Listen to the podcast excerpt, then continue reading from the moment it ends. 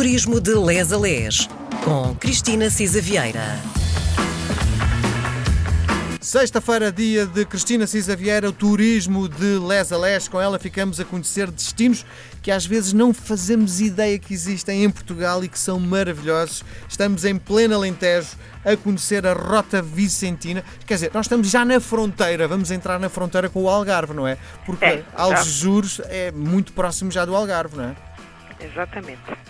E tem eh, uma particularidade, eu faço desportos aquáticos e eh, na praia do Hot Seixas tem uma onda que é mais ou menos perfeitinha, com um pequeno problema no meio da praia, tem um rochedo que me, eh, enfim, dá um bocadinho de medo. Seja bem-vinda à RDP Internacional, Cristina.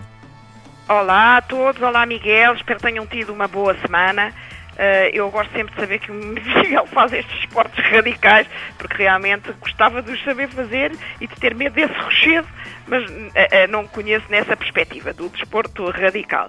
Nós estamos, como o Miguel diz, a fazer a Rota Vicentina, ainda o Trilho dos Pescadores, que é difícil, é só pedestre e que tem ali os 125 km entre Porto Covo e o, e o Cabo de São Vicente. Diga-me uma coisa, Sim. na sua perspectiva, devemos estacionar o carro, ou se formos de carro, no princípio da Rota Vicentina e fazer o resto e ir por estrada fora, é isso?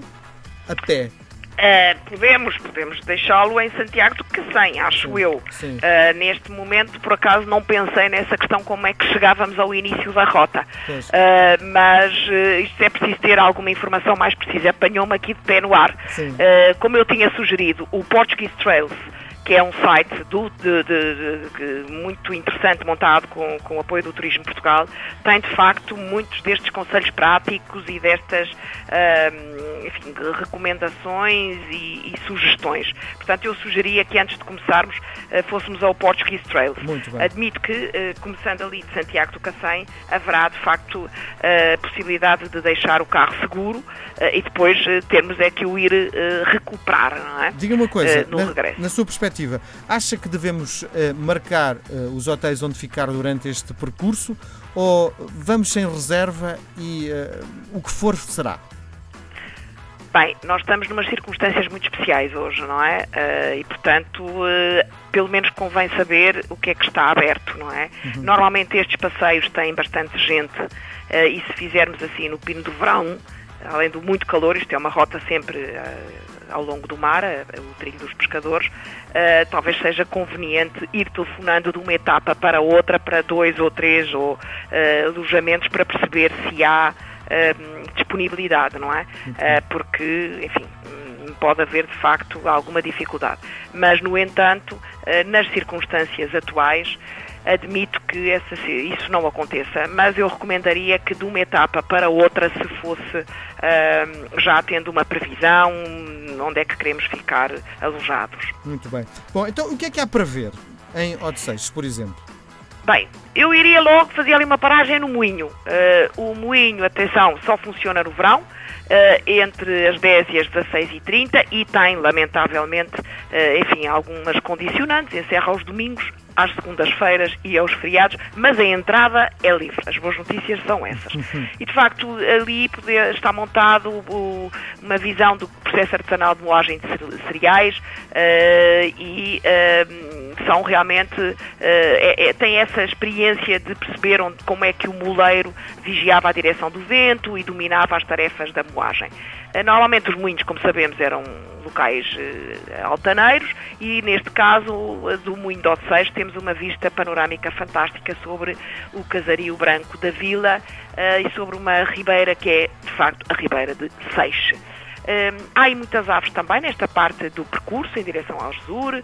Tem a garça real, a garça branca, há eh, o zimbro. São, são realmente eh, arbustos depois como o zimbro, lá está, a perpétua das areias, eh, o tomilho, o rosmaninho e o alecrim. Portanto, há aqui, aqui muito destes sabores e cheiros tradicionais e que nos evocam realmente tudo quanto é já muito antigo nesta rota.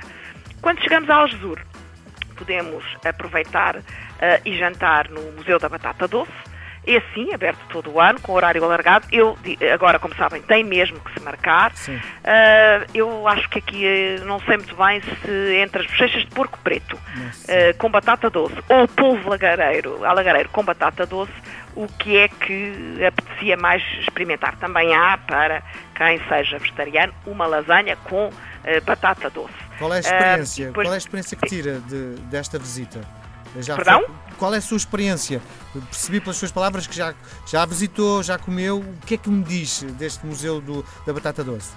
Eu, uh, primeiro, sou fã da batata doce e depois, de facto, uh, acho que o porco, porco preto alentejano estufadinho com batata doce ia acabar com, uh, enfim, uma, uma torta de batata doce e amêndoa é mesmo para ficar de barriguinha cheia. Uh, Bom, e portanto eu recomendaria isto, mas enfim, uh, admito que haja o polvo alagareiro com batata doce também é excelente, mas eu nunca fui fazer essa experiência, só lá fui uma vez e realmente passei só pelas bochechas de porco preto. Muito bom, muito bom. Depois dali, entre a rifana e a carrapateira, temos aqui temos aquela falésia fabulosa de 100 metros de altura, Uh, e aí, de facto, só para quem enfim, queira ter também a história presente, foi onde se formou o tal supercontinente Pangeia, uh, que, como se lembra, uh, enfim, o choque entre os continentes levantou, comprimiu, partiu e dobrou aquelas rochas do, das margens e, portanto, formam montanhas com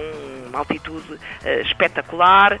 há xistos e há realmente rochas atuais que resultam desses gigantescos movimentos de compressão há mais de 300 milhões de anos. Eu, eu acho que este, de facto, é uma experiência uh, extraordinária. Atenção, este trilho é realmente uh, arriscado.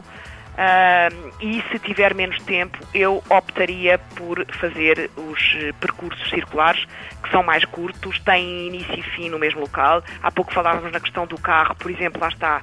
Se não tem uh, tempo para fazer estes 125 km todos, estes dias todos de viagem, uh, então talvez convenha fazer estes percursos complementares, que são cerca de 90 km, enriquecem realmente aqueles caminhos, o caminho histórico e o trilho dos pescadores, e de facto é possível aí uh, fazer alguns destes percursos circulares. Há 24, portanto, mais uma vez, Portuguese Trails e escolher estão localizados entre Almograve, São Luís, Santa Clara, Saboia, Carrapateira. Há muitos percursos que podem ser ou complementares ou sucedâneos dos dois caminhos, do histórico e dos trilhos dos pescadores. Uhum. Eu sugeria que ficássemos por aqui, Miguel, sim, sim. e para a semana falávamos no caminho histórico. O que é que diz? Muito bem, está, estamos conversados por hoje. Marcamos encontro para a próxima sexta-feira com Cristina Cisa Vieira. Até sexta.